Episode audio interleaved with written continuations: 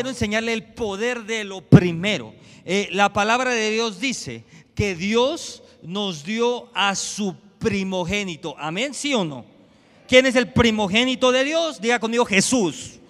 Dios dio a su primogénito para que muriera por nosotros y a través de esa muerte, ojo acá, pudiéramos accesar a la vida eterna. Le voy a empezar diciendo esto. El valor de dar lo primero a Dios, ojo acá, o el, el valor de darle lo primero a Dios es que tiene la capacidad de santificar el resto. Lo voy a repetir. Eh, lo importante de darle lo primero a Dios es que a través de darle lo primero podemos santificar el resto. Ojo acá, hasta que Dios dio a su Hijo unigénito, las llaves del, abismo, las llaves del Hades, le fueron arrebatadas a Satanás. Hasta que Dios dio a su Hijo unigénito, hasta ese momento, todo principado, todo potestad, todo gobernador de las tinieblas fue destronado. Así que usted, si reconoce a Jesús como su Señor y Salvador, tiene acceso a ese sacrificio. Y usted puede decir, ato todo espíritu demoníaco, echo fuera esta enfermedad en el nombre de Jesús y tiene que suceder. Así que quiero empezar diciéndole esto, Dios dio a su primogénito. Y para poder entender el principio de las primicias, tenemos que ir al principio de la Biblia. Así que vamos a, vamos a ir a Éxodo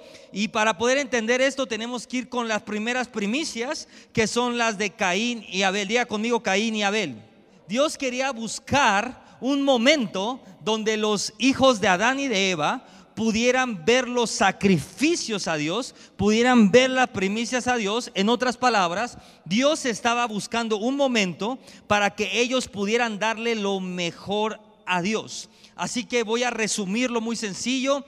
Abel, eh, de las primeras ovejas de su rebaño, dio la mejor oveja, a diferencia de Caín, que le llevó cualquier cosa. Diga conmigo cualquier cosa. Entonces vamos a la Biblia ahora sí, a Éxodo 23, 19. Ya se lo resumí la historia. Vamos a Éxodo 23, 19 y vamos a entrar en lo fuerte. Las primicias de los primeros frutos de tu tierra, diga conmigo, traerás. Otra vez, traerás a la casa de Jehová tu Dios. Mira esto, iglesia, y quiero enseñarte este principio. Te voy a dar este día es más, esta mañana te voy a dar una llave espiritual para que cambies tu año y entres en una dimensión completamente diferente. Ya, acá no. Te voy a dar en este momento una llave espiritual para que cambies tu año y entres en una dimensión completamente diferente. Primera llave, y aprenda esto, tenemos que tener claro que lo que tenemos no nos pertenece, sino le pertenece a Dios. Va usted a decir, ya sabía eso, pastor. Pérez, Pérez, Pérez. Déjenme ese versículo ahí. Uy, uy, uy, uy.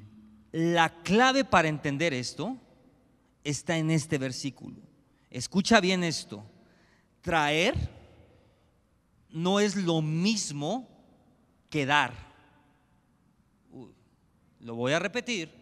Traer no es lo mismo que dar. Cuando usted está en su casa y usted necesita algo de su casa, sea lo que sea, eh, su celular, su, su cartera, aún una botella de agua, usted que dice, dame una agua, o dice, tráeme una botella de agua.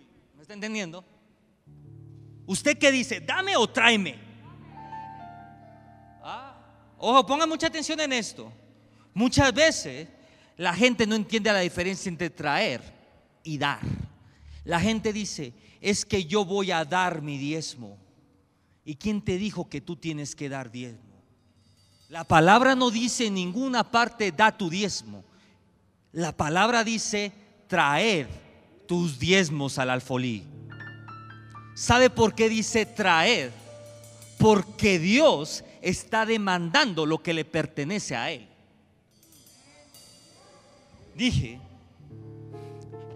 Cuando usted, le voy a dar la primera llave. El diezmo y las primicias no se dan, se traen. ¿Por qué, pastor? Lo que hizo Abel, ponga mucha atención en este principio, lo que hizo Abel fue llevarle las ovejas al Señor porque sabía Abel que Dios lo había hecho pastor y que Dios le había dado un rebaño. Por lo tanto, de lo que Dios me dio, de lo que es de Dios, yo le voy a llevar lo que me pide Dios que cuando usted está en su casa y usted quiere su cartera, usted le dice a su hijo, hijo, tráeme mi cartera, ¿sí o no? Usted no le dice, dame mi cartera, usted dice, tráeme mi cartera. Dios está diciendo, traed a mí, no que le des. Le voy a decir por qué y quiero enseñarle un poco más profundo esto. Abel tenía claro que todo lo que había hecho Dios en su vida era de Dios, venía de Dios y era por Dios. Y él sabía que no le iba a dar cualquier cosa. Pongo ojo acá. Nadie, ahí le va. Nadie le puede dar al Señor lo que es del Señor. Lo voy a repetir. Nadie le puede dar a Dios lo que le pertenece a Dios.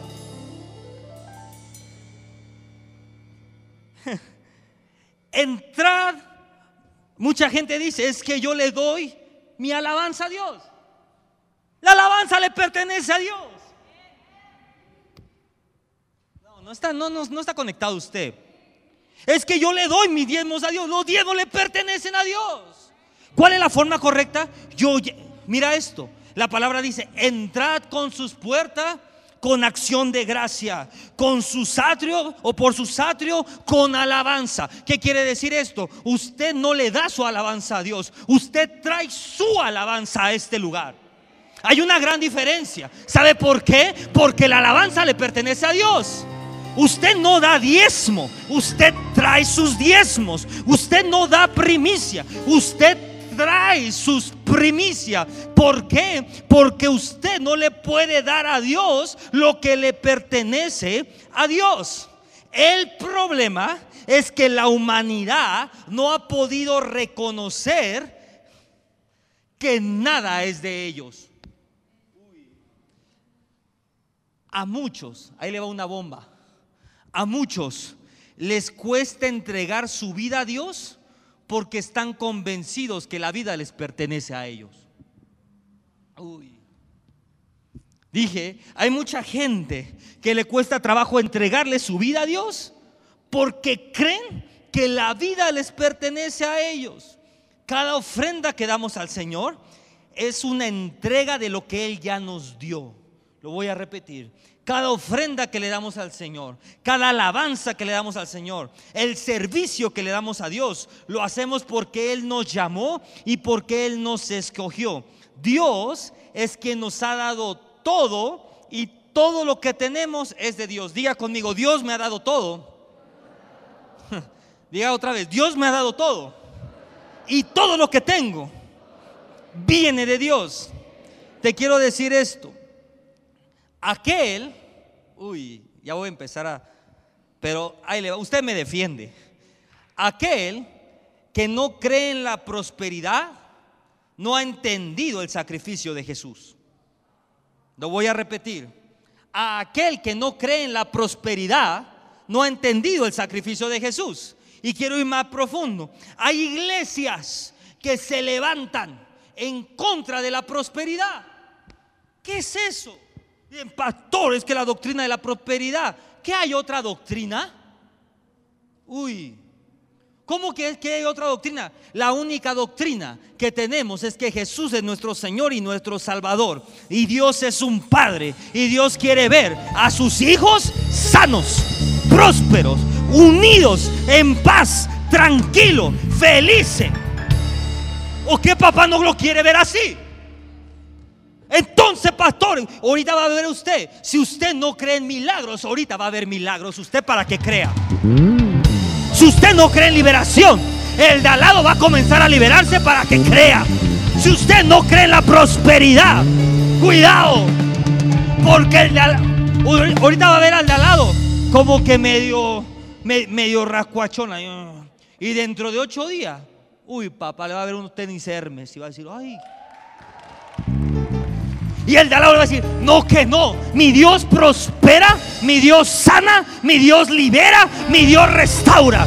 Cuando hay sacrificio, cuando hay sacrificio en el altar, oh macaso, y cuando hay sacrificio en el altar, las ventanas de los cielos se abren. ¿Qué sacrificio hay? Hay primicias, hay ayuno, hay oración, hay intercesión 5 de la mañana todos los días, hay sacrificio. Pastor, ¿por qué pasan milagros en la iglesia? Por causa del sacrificio del pueblo. Pastor, pero ¿de qué está hablando usted? Proverbios 3, 9 y 10. Honra a Jehová con tus bienes, con las primicias de todos tus frutos, y te quedarás sin nada en la bolsa, dice ahí.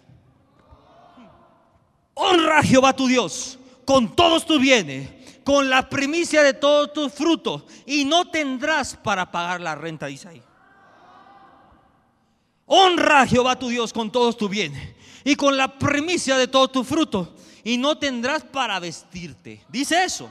Mira lo que dice la palabra de Dios. Honra a Jehová tu Dios con tus bienes, con las primicias de todos tus frutos, y serán llenos. Llenos tus graneros. Ojo, con abundancia. Y tus lagares rebosarán de mosto. ¿Qué es rebosar de mosto? ¿Qué es rebosar de mosto? Se lo pongo en español para que lo entienda. Cuando usted ya pagó todo, es lo suficiente. Cuando le sobró para para pagar, ¿qué le gusta a usted ver? La NFL. Para pagar el pay-per-view de la NFL, es porque ya le sobró un poco más. Pero cuando usted ya pagó todo, ya pagó un poco más y ahora tiene para ahorrar y tiene para seguir gastando, eso es rebosar. Rebosar es sobreabundancia. La voluntad de Dios es que sus hijos caminen en sobreabundancia. ¿Qué quiere decir esto? Hay, hay algo que a mí me vuela la cabeza, que, que muchos economistas dicen que usted tiene que ahorrar el 5%, el 10%. Y el 80% de la gente con la que hablo me dice, pastor, pero ¿con qué ahorro si no me sobra para ahorrar? Si yo agarro mi diezmo, yo agarro el 10%, yo agarro, ya no tengo para ahorrar. ¿Sabe qué es rebosar? Rebosar, es decir, ¿me va a alcanzar para todo? Voy a tener para ahorrar, voy a tener para darme mi lujito, voy a tener para... Hay uno que no. Hay uno que como que dicen, pastor, yo no lo creo mucho. Pero ahí le va, le voy a seguir diciendo esto. Entonces, pastor, los frutos, honra a Jehová tu Dios con tus bienes y con las primicias de todos tus frutos. Los frutos se refieren a todo aquello que recibimos o adquirimos. Uy. Uy, uy, uy, uy, uy. Dije, los frutos se refieren a todo aquello que adquirimos o recibimos. Nosotros, uh. ¿Cuántos dicen, pastor, tengo, yo, yo tengo un coche? Un coche. Levante su mano, no se lo va a pedir. Y bájela. Dos coches. Ya no es uno, ya son dos. Baje su mano. Tres coches. Ah, ya son menos. ¿Sabe por qué muchas veces la bendición está limitada? Porque la Biblia dice que honremos a Dios con todos nuestros frutos. O sea, con todos nuestros bienes. Pastor, ¿y cómo yo honro a Dios con mi coche?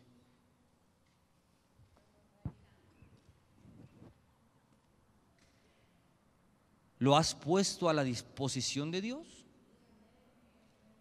Porque si tú dices, pastor, yo he puesto mi coche y ponlo, pongo para la disposición, ¿qué es, qué es para la disposición de Dios? Igual y alguien cerca de ti vive, vive y le da ray. Yo no sé si, si, estoy, si estoy hablando de algo. Igual alguien cerca de ti vive y tú le das ray. dice, yo le voy a dar ray para llevarlo a la iglesia. Pastor, eh, vamos a repartir cobijas. Llévese mi coche para que puedan caber más cobijas. En ese momento, usted está uh, condenando sus bienes a la multiplicación.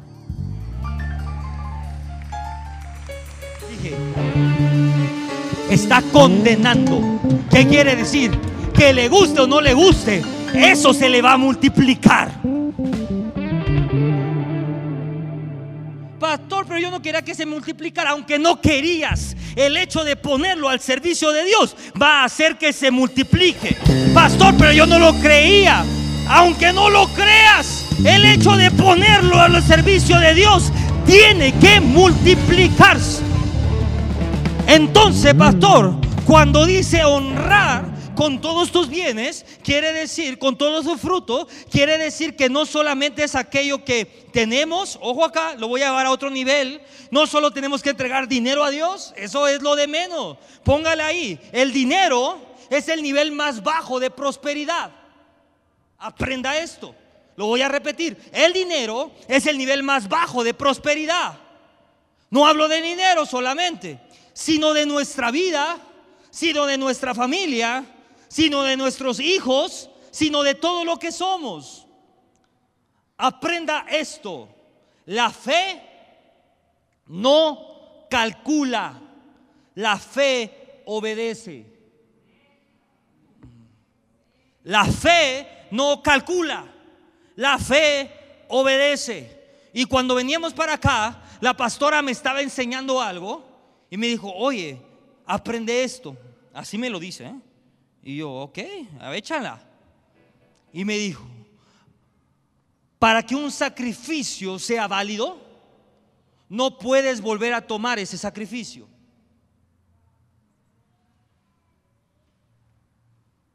Lo voy a repetir.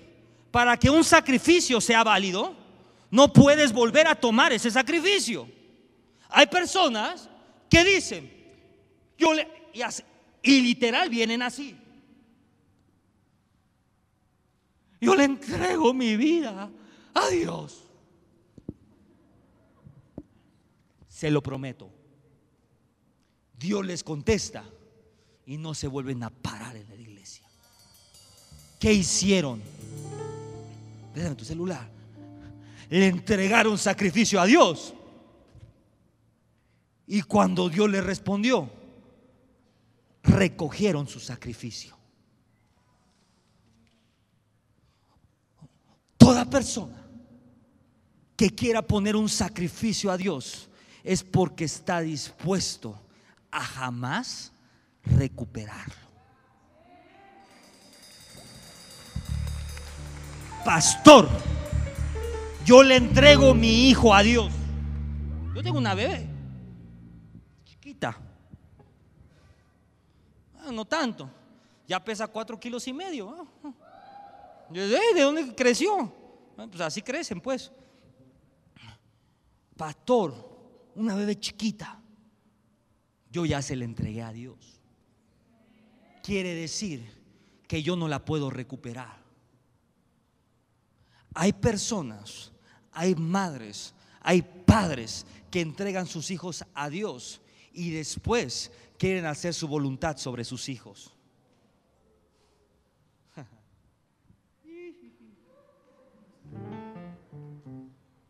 Si tú le entregas tu hijo a Dios, es porque estás dispuesto a perderlo. Porque sabes que Él va a hacer las cosas mejor que tú.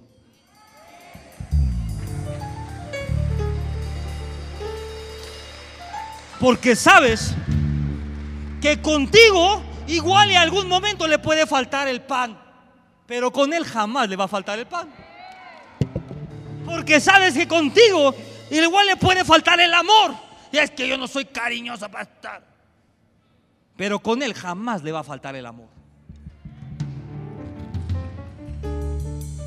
Para que un sacrificio sea válido, usted tiene que estar dispuesto a perder eso en su vida, a entregarlo a Dios y jamás recuperarlo.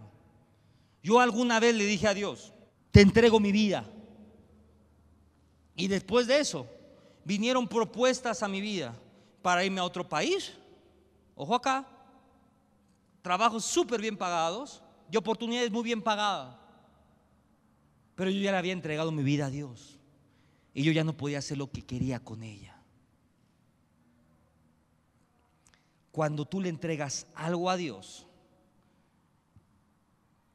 tienes que tener la revelación que jamás lo vas a poder recuperar.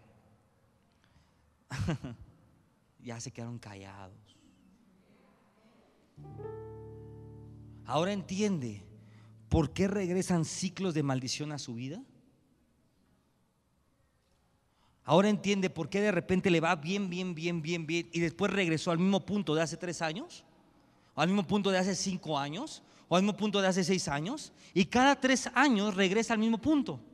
Me empieza, empieza a pasar esto en mi vida, se empieza a arreglar mi vida y regreso al mismo punto. Empieza a pasar esto, se empieza a arreglar y regreso al mismo punto. ¿Sabe por qué? porque usted ofreció sacrificio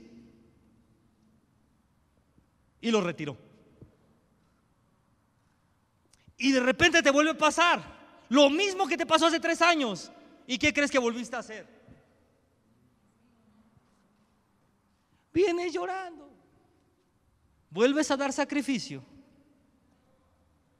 Y ahí estás, ay Señor, gloria a Dios, la bendición del cielo. Te vuelven a responder me vuelvo a llevar mi sacrificio. ¿Y sabe qué es lo triste? Así se llevan toda la vida. En ciclos de maldición. Lo vuelvo a dar, me lo vuelvo a llevar. Lo vuelvo a dar, lo vuelvo a llevar. Al cabo funciona. Pero le voy a decir algo. Va a llegar un momento, dice la Biblia, donde Él ya no estará con nosotros. Y si retiraste tu sacrificio, puede ser que ya no haya la oportunidad de volverlo a poner.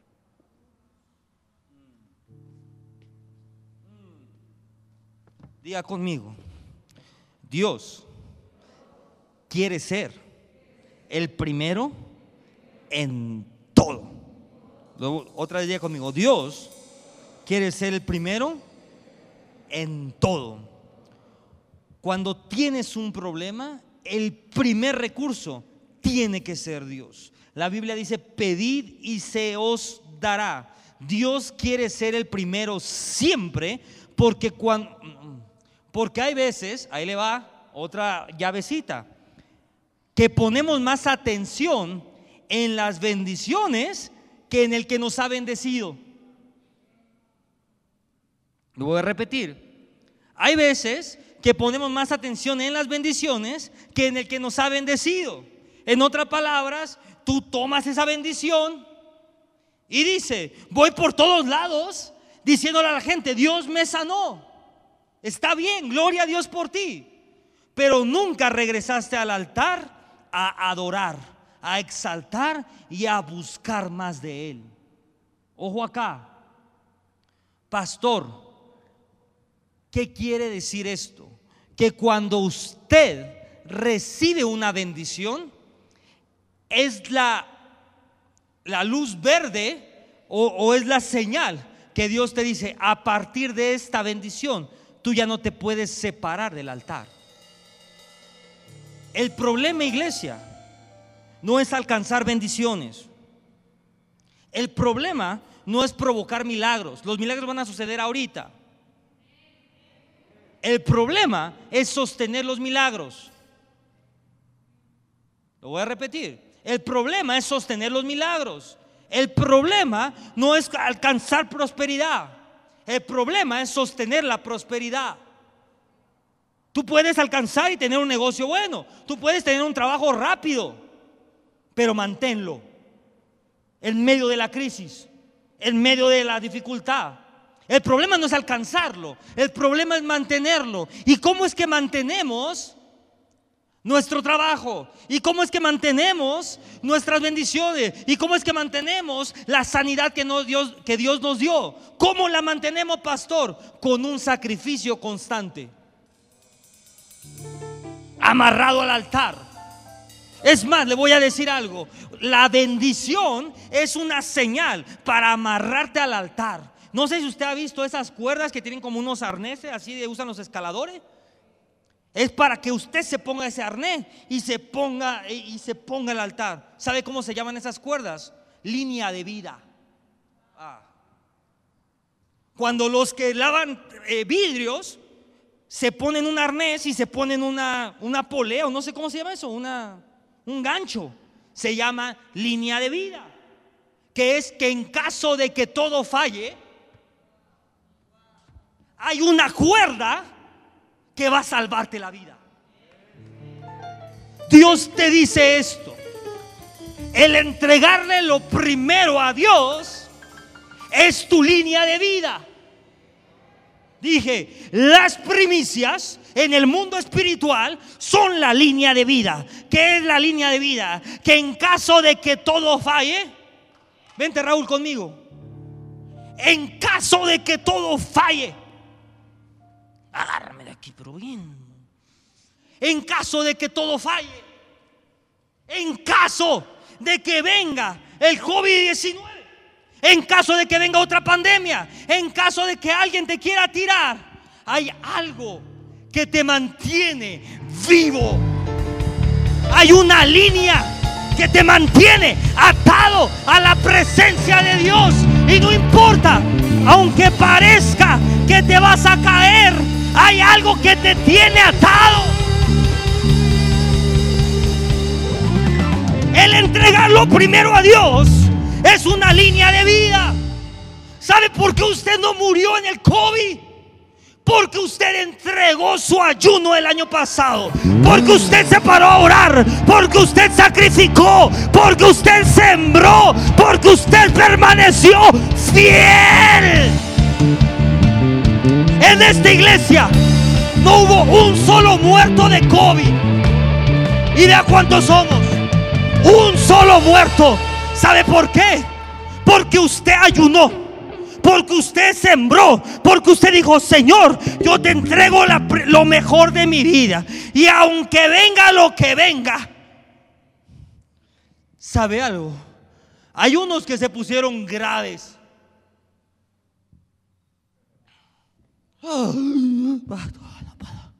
Uno hasta entubados. Se lo prometo. Pero ninguno muerto. Porque aunque todo se derrumbó, había una línea de vida.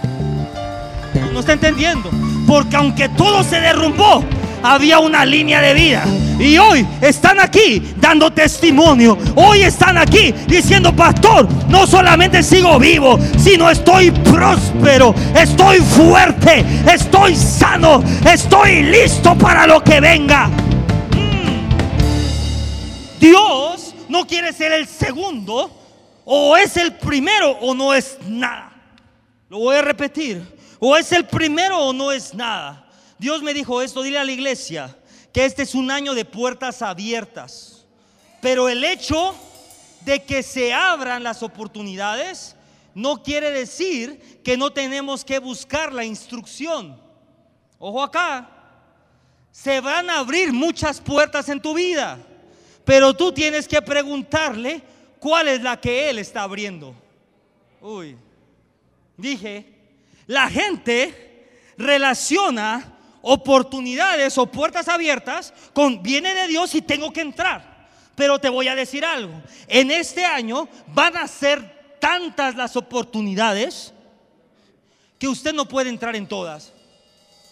Primera instrucción. Pastor, me están ofreciendo 35 mil 25 negocios. No entres en todos. Va a haber muchas puertas, va a haber muchas oportunidades. Pero tienes que buscar a Dios y decirle, Señor, ¿cuál es la que tú abriste? Uy. Génesis 22, 11. Entonces el ángel de Jehová le dio voces desde el cielo y le dijo, Abraham, Abraham. Y él le respondió, M aquí. Dios no quería que Abraham terminara con la vida de su hijo Isaac. Ojo acá. Entonces, ¿qué es lo que Dios quería? Póngala ahí. Dios lo que quería era que matara a su hijo en el corazón. Ah. Ay, papá. Dios lo que quería era que matara a su hijo en el corazón. Hay cosas en nuestra vida que tenemos que matar para que Dios desate las bendiciones. Dios quería que matara en su corazón a Isaac, que Dios quería que Abraham matara en su corazón a Isaac para que nunca Isaac se convirtiera en lo primero en la vida de Abraham. Mm. ¿No está entendiendo nada? La bebecita que, que Dios me dio está lindísima. Y aparte de linda, tiene unos cachetes más grandes que su padre. Todo el día se lo quiero estar haciendo. Todo el día. Pero por más bonita que sea, por más linda que sea, no sé si está listo para esto, nunca va a ocupar el lugar de Dios ni el lugar de mi esposa. Aprenda esto, iglesia. Tu hijo, tu hija, nunca puede ocupar lo primero en tu vida. Porque lo primero en tu vida le pertenece a Dios. Antes de mi hija está Dios. Si no, yo estaría con mi hija en lugar de estar aquí. Antes de la vida de mi hija está la voluntad de Dios. Aprenda esto. Ojo acá. Y Dios para que le quede claro, no es la iglesia. Póngala ahí con negrita. Porque hay muchos religiosos que creen que Dios es la iglesia. Y pueden venir todos los días a la iglesia 18 horas y no conocer a Dios. Dios no es la iglesia, Dios es Dios. Dije, Dios es Dios. Primero, antes que la iglesia está tu familia. Primero está tu familia, pero antes que tu familia está Dios. Nada ni nadie puede ocupar el lugar de Dios. Dios es lo primero. Diga conmigo, Dios es lo primero. Entonces, pastor, mira lo que dice esto. Génesis 22, 16, 16 y 17. Vamos rápido. Y dijo, por mí mismo he jurado, dice Jehová que cuanto, mira esto, que por cuanto has hecho esto, Abraham, y no has rehusado a tu hijo, a tu único hijo, de cierto te bendeciré y multiplicaré tu descendencia como las estrellas del cielo, como la arena de la orilla del mar, y tu descendencia poseerá las puertas de sus enemigos. En otras palabras, esta bendición la bendición abrámica es la que rige ahorita al pueblo judío. Los han querido matar, los han querido exterminar y no han podido hacerlo. ¿Cómo es eso? La mayoría de premios Nobel son judíos. La mayoría de la riqueza está en el pueblo judío. Pero ¿por qué, pastor? Porque hay una bendición abrámica sobre ellos. Porque Dios se lo prometió a Abraham. ¿Por qué, pastor? Por causa de su sacrificio. Póngala ahí. Por causa de tu sacrificio, tus generaciones van a ser bendecidas.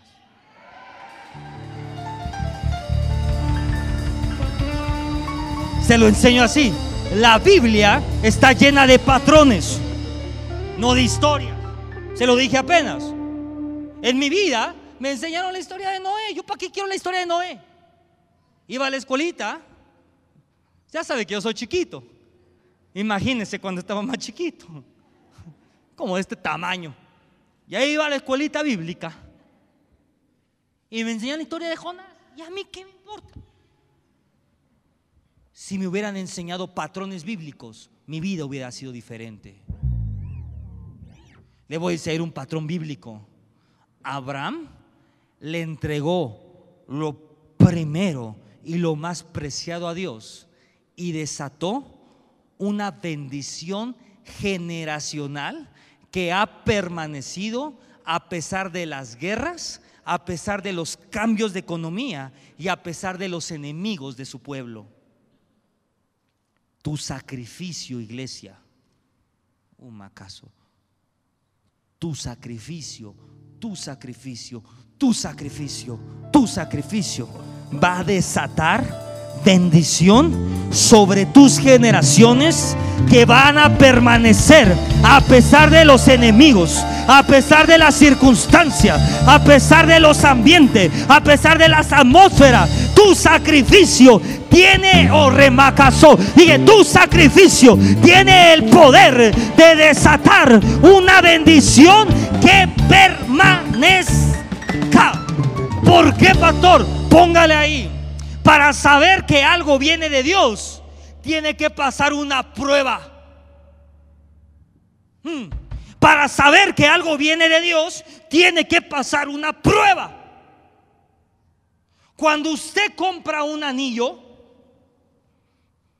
le pueden decir que es de oro. Y usted lo va a empeñar. ¿Y sabe qué le dice el del empeño? Ay, si es de oro, te pago tanto. No, agarran el anillo y lo pasan por una prueba. Y dicen, ¿qué crees?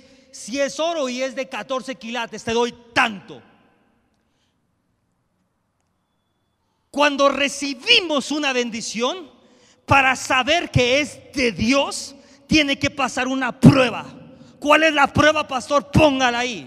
El tiempo. Toda bendición que no perdure en tu vida no vino de Dios. Dije, toda bendición que no perdure en tu vida no vino de Dios.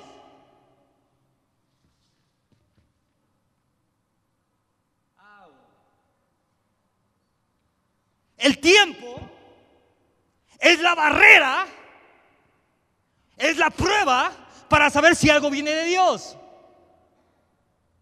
Pongan mucha atención en esto. El oro, con el tiempo, bájase de precio y no vale nada.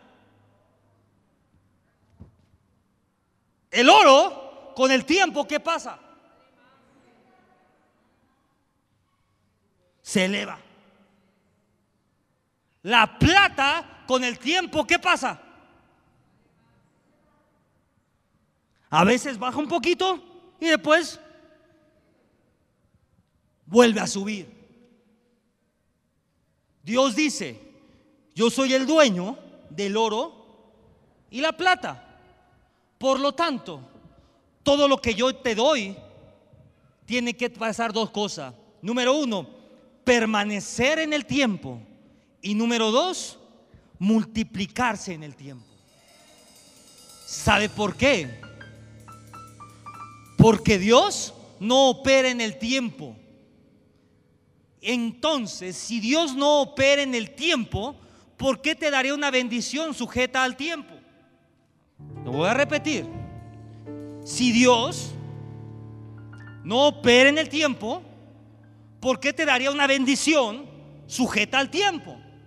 ¿En dónde opera Dios? Dios opera en el Kairos, en la eternidad, no en el cronos, no en el tiempo. En otras palabras, si usted trabaja para Samsung, ¿por qué le darían un iPhone? Lo voy a repetir. Si usted trabaja para Samsung, si usted trabaja para Telcel, ¿por qué le darían un teléfono AT&T? ¿Sabe algo? Telcel no le va a dar un teléfono de su competencia. Satanás opera en el tiempo. ¿No está entendiendo? Satanás opera en el tiempo porque es el príncipe de este mundo. Así que todo aquello que esté sujeto al tiempo,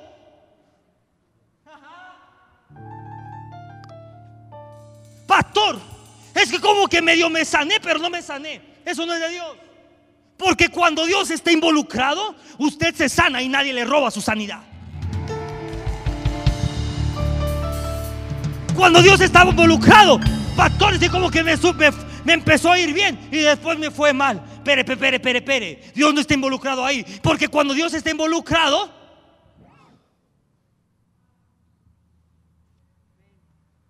no le puede ir bien y después mal. Le empezó a ir bien y a través del tiempo le tiene que ir mejor. Le empezó a ir bien y a través del tiempo le tiene que ir mejor. ¿Por qué, pastor? Porque las bendiciones de Dios no están sujetas al tiempo, porque Dios no está sujeto al tiempo. Dios trabaja en la eternidad, Dios trabaja en el Kairos. ¿Y qué es la eternidad y qué es el Kairos? Es el lugar donde todo es hecho inmediatamente. Dios dijo, hágase la luz. Y dice la Biblia, y entonces vino CFE y trajo camioncito y tardaron 18 años y medio en construirla. La Biblia dice, Dios dijo, hágase la luz y... Y se hizo la luz. En otras palabras, todo lo que viene de Dios no está sujeto al tiempo. Y todo lo que viene del mundo, vamos a ponerlo amable, está sujeto al tiempo. Vamos a poner lo que no te lo dio Satanás. Pero tus fuerzas, tu esfuerzo, tu trabajo, tu dedicación y la gota gorda que sudaste por 18 años te hizo quien eres. Bueno, esa bendición está sujeta al tiempo. Es por eso que vemos segundas generaciones, terceras generaciones, no poder sostener lo que los padres hicieron. Porque no estuvieron dispuestos a sudar la gota gorda que le costó a los padres pasar. Las bendiciones del mundo, lo que usted logra en sus fuerzas, está sujeto al tiempo. Pero lo que Dios le da a usted no está sujeto al tiempo. Está sujeto a la eternidad. Dios te da una fuente de ingreso y de repente tus hijos nacen, tus nietos nacen y tú mueres pero tus hijos tienen esa fuente de ingreso. Y tus hijos mueren, pero tus nietos tienen esa fuente de ingreso. Pero tus nietos mueren. Y tus bisnietos tienen esa fuente de ingreso. ¿Por qué pasa eso? Porque tú les enseñaste que la riqueza no es el negocio, sino la riqueza es Dios. Y que mientras tengan a Dios, tienen la fuente de provisión en sus vidas.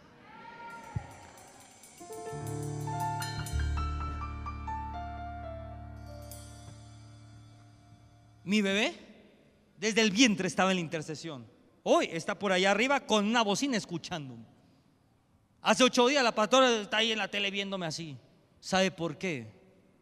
Porque lo único que le puedo dejar es a Dios como su máxima riqueza.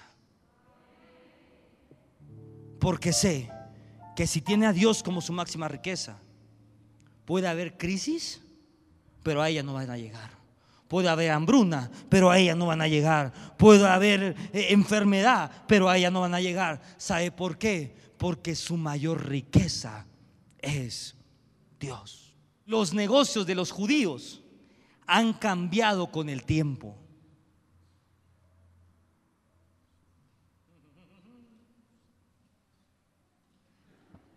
¿Está listo para esto o no está listo? No caiga en la bobería. Si a usted le dicen, pastores que nos enseñaron un esquema judío, no caiga en la bobería. Los negocios de los judíos han cambiado con el tiempo. Antes se dedicaban, se siguen dedicando muchos, pero antes se dedican a la agricultura. Todo era agricultura. Hoy usted conoce judíos que tienen empresas de tecnología, que tienen bancos, que tienen empresas de belleza, ¿no? Que tienen empresas eh, químicas de medicamentos. El negocio ha cambiado. Ojo acá. Y muchos los analizan con lupa y quieren copiar sus estrategias. Wow, le hicieron así. Vamos a hacer lo mismo. No les va a salir. Sus negocios han ido cambiando, pero el proveedor sigue siendo el mismo.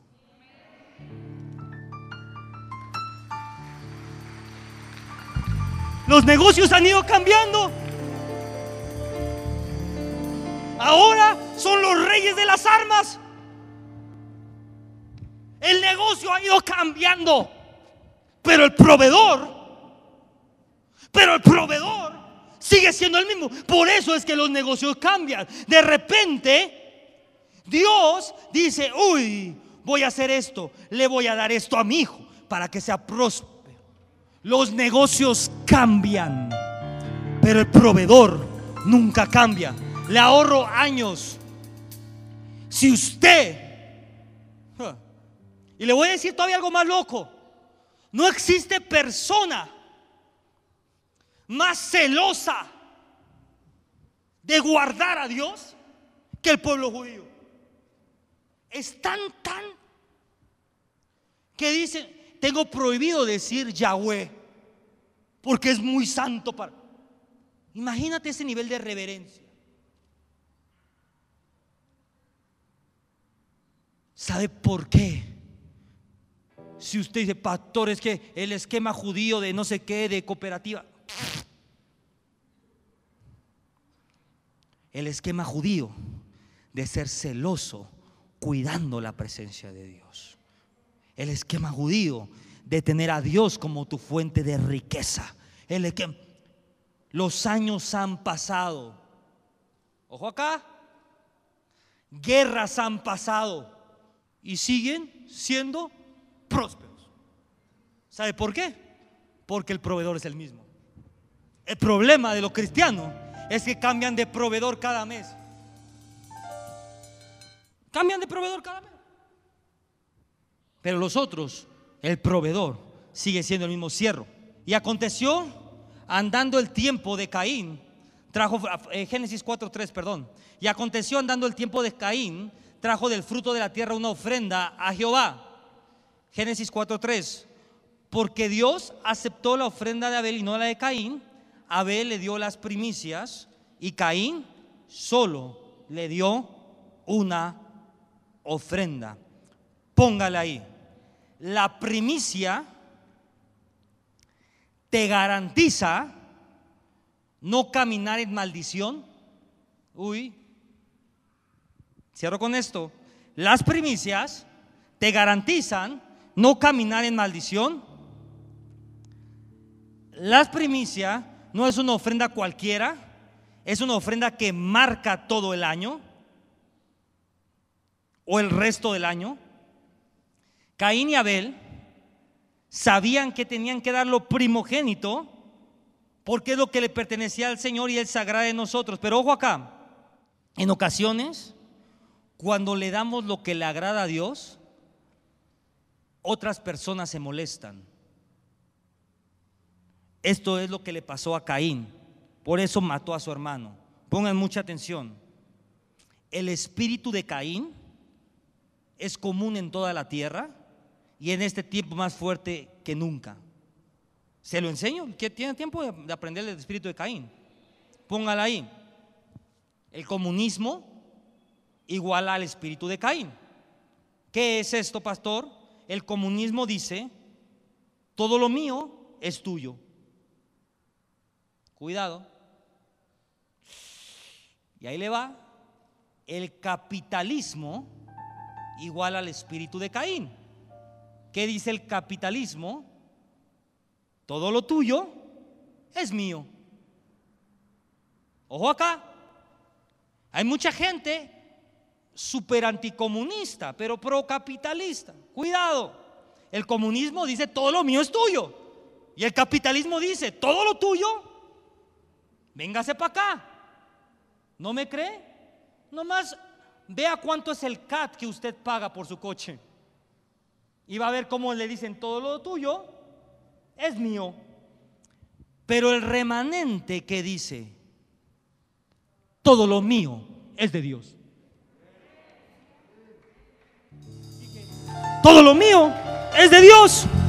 Por lo tanto, a mí no me rige un espíritu de comunismo ni un espíritu de capitalismo. Cuando colocamos a Dios primero, Él nos coloca primero. Cuando damos primicias, es una garantía o garantizamos que este año no entremos en maldición. Tenemos que, oh, tenemos que tomar la decisión que Dios sea lo primero en nuestra vida. Malaquías 3:10, trae todos los diezmos al alfolí, que haya alimento en mi casa. Probadme en esto, dice Jehová de los ejércitos, si no os abriré las ventanas de los cielos y derramaré sobre vosotros bendición hasta que sobreabunde. Las ventanas de los cielos son oportunidades. Ojo acá, las oportunidades primero se abren en los cielos y luego bajan a la tierra. El sacrificio hace que lo que está en el cielo baje a la tierra. 2022 es un año de nuevas temporadas. 2022 es un año de nuevas oportunidades. 2022 es un año de conquistas. Dios dice esto y Dios me dijo esto. Cierro. Este ayuno, estas primicias y este tiempo de oración, Dios dice, vendrán batallas pero tendremos la victoria, ojo acá, y será mayor y más contundente que nunca. 2022, ojo acá, 2021, igual usted le tuvo la victoria sobre el COVID, pero salió raspado. Acá no. 2021 igual su negocio sobrevivió al COVID, pero salió raspado. Eh, pastor, yo soy sobreviviente, pero no más que haga frío y el pulmón me hace como que... ¿Sí o no? Hay unos que salimos raspadones. Pero Dios dice, 2022 no es un año de victorias. 2022 es un año de victorias contundentes. La batalla viene, pero usted va a salir de la batalla sin un rasguño. Te va a hacer así. Hágale así. Hágale proféticamente. En medio de la batalla, yo nomás me voy a sacudir el polvito. Porque 2022 es un año de victorias contundentes. Este es el año, y Dios me dijo esto, dile a la iglesia que este es el año de lo primero, literal. Todo el año va a ser un año de lo primero. Muchos este año es el tiempo, dice Dios, que busques a Dios primero, que pongas a Dios primero, que entregues lo primero de lo primero. Y Dios me dijo esto y me dijo, dale esta instrucción a la iglesia. Quien la quiera hacer, bien. Quien no la quiera hacer, Dios me dijo, este es el año de lo primero dile a la iglesia que pacte en el primer día de cada mes. Amén. ¿Cómo pacto el primer día de cada mes? Dile a Dios, Señor, yo te entrego el primer día de cada mes. Cada primero de mes voy a ayunar. Ah. Cada primero de mes voy a ir a la intercesión. Cada primero de mes voy a ver cómo estar en tu casa cada primero de mes te voy a entregar el ingreso de ese día. ese día. Y voy a consagrar el restante. Dios me dijo, este año es un año de lo primero. Dios me dio esa instrucción a mí. Si usted se quiere subir ahí, bienvenido. Yo este año voy a consagrar el primero. Lo primero, cada primer día voy a tener una, una primicia. Siempre. Si usted gana un sueldo, divida lo que gana. Pastor, gano 30 mil pesos al mes. Divídalo entre 30. Gana mil pesos al día. El primer día del mes, diga al Señor, yo voy a dar mi ayuno, voy a ayunar, voy a ir a tu, voy a ir a tu casa. Para toda de actividad siempre hay intercesión. Voy a ir a la intercesión y voy a dar mi primer día. Y eso va a generar un pequeños ciclos de bendición en tu vida que vas a cerrar el año con un mega ciclo. Cada mes, Dios me dijo esto, en este tiempo, cada mes tienes que provocar que haya cosecha. Hay personas que se esperan. Hay personas que esperan la cosecha. No sé si está listo usted. Hay personas que esperan la cosecha. Yo espero a que mi tierra dé fruto. Yo espero que lo que sembré dé fruto. Habemos personas que no tenemos tiempo de esperar. Dios me dijo, el remanente no espera, el remanente provoca. ¿Sabe cuál es el propósito de la primicia? Provocar una lluvia.